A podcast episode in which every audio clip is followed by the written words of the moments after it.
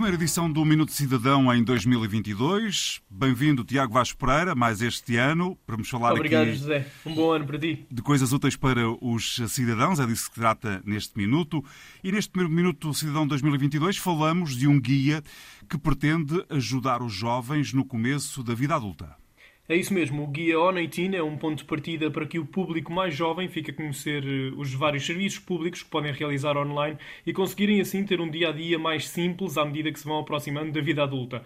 O Guia On18 está organizado por eventos de vida, como a saúde, educação, emprego, etc., e reúne alguns dos principais serviços públicos online com mais importância e interesse com, para jovens, neste caso, como por exemplo renovar o cartão de cidadão, pedir o passaporte eletrónico português, simular a candidatura ao ensino superior, obter informação sobre bolsas de, de estudo, eh, procurar emprego, marcar uma consulta médica no hospital ou centro de saúde, saber onde votar, entre outras coisas. Uh, um dos objetivos uh, deste guia é ajudar os jovens a encontrar os serviços que procuram de uma forma mais fácil e rápida e com uma linguagem mais simples e adequada aos jovens. Já percebi então que há inúmeros serviços públicos online e muito para usar e descobrir. Já existem muitos serviços públicos que podem ser feitos à distância e de uma forma autónoma, sem necessidade de ligar para as linhas de apoio ou de efetuar uma deslocação a um balcão de atendimento presencial.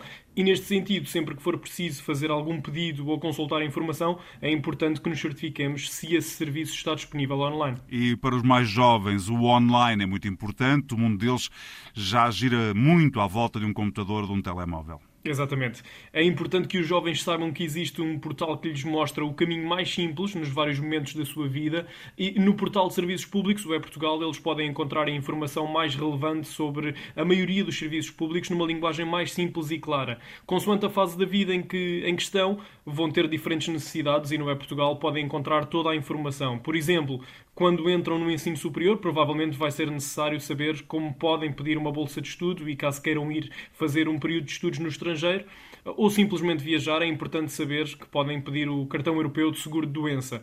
E quando começarem a trabalhar, as necessidades serão outras, como entregar a declaração de IRS ou como iniciar atividade e passar um recibo, caso trabalhem por conta própria. E no dia em que saírem de casa, será certamente importante saber que, no caso de estarem numa casa alugada, podem candidatar-se ao Porta 65 Jovem para ter apoio para uma renda. E o melhor acontece quando temos a possibilidade de ter um único login para todos os portais. Sim, a maneira mais fácil de aceder e realizar serviços online é utilizar o sistema autenticação.gov, em que, na prática, através da chave móvel digital, podemos então aceder aos vários portais públicos e privados. Esta forma de autenticação nos diversos portais é totalmente segura, certificada pelo Estado português e recorre ao número de telemóvel, um PIN de 4 a 8 dígitos numéricos, e a um código temporário que é recebido por SMS em cada operação realizada. Não obstante, com a chave móvel digital, os jovens podem ainda assinar documentos digitais na máxima segurança e comodidade.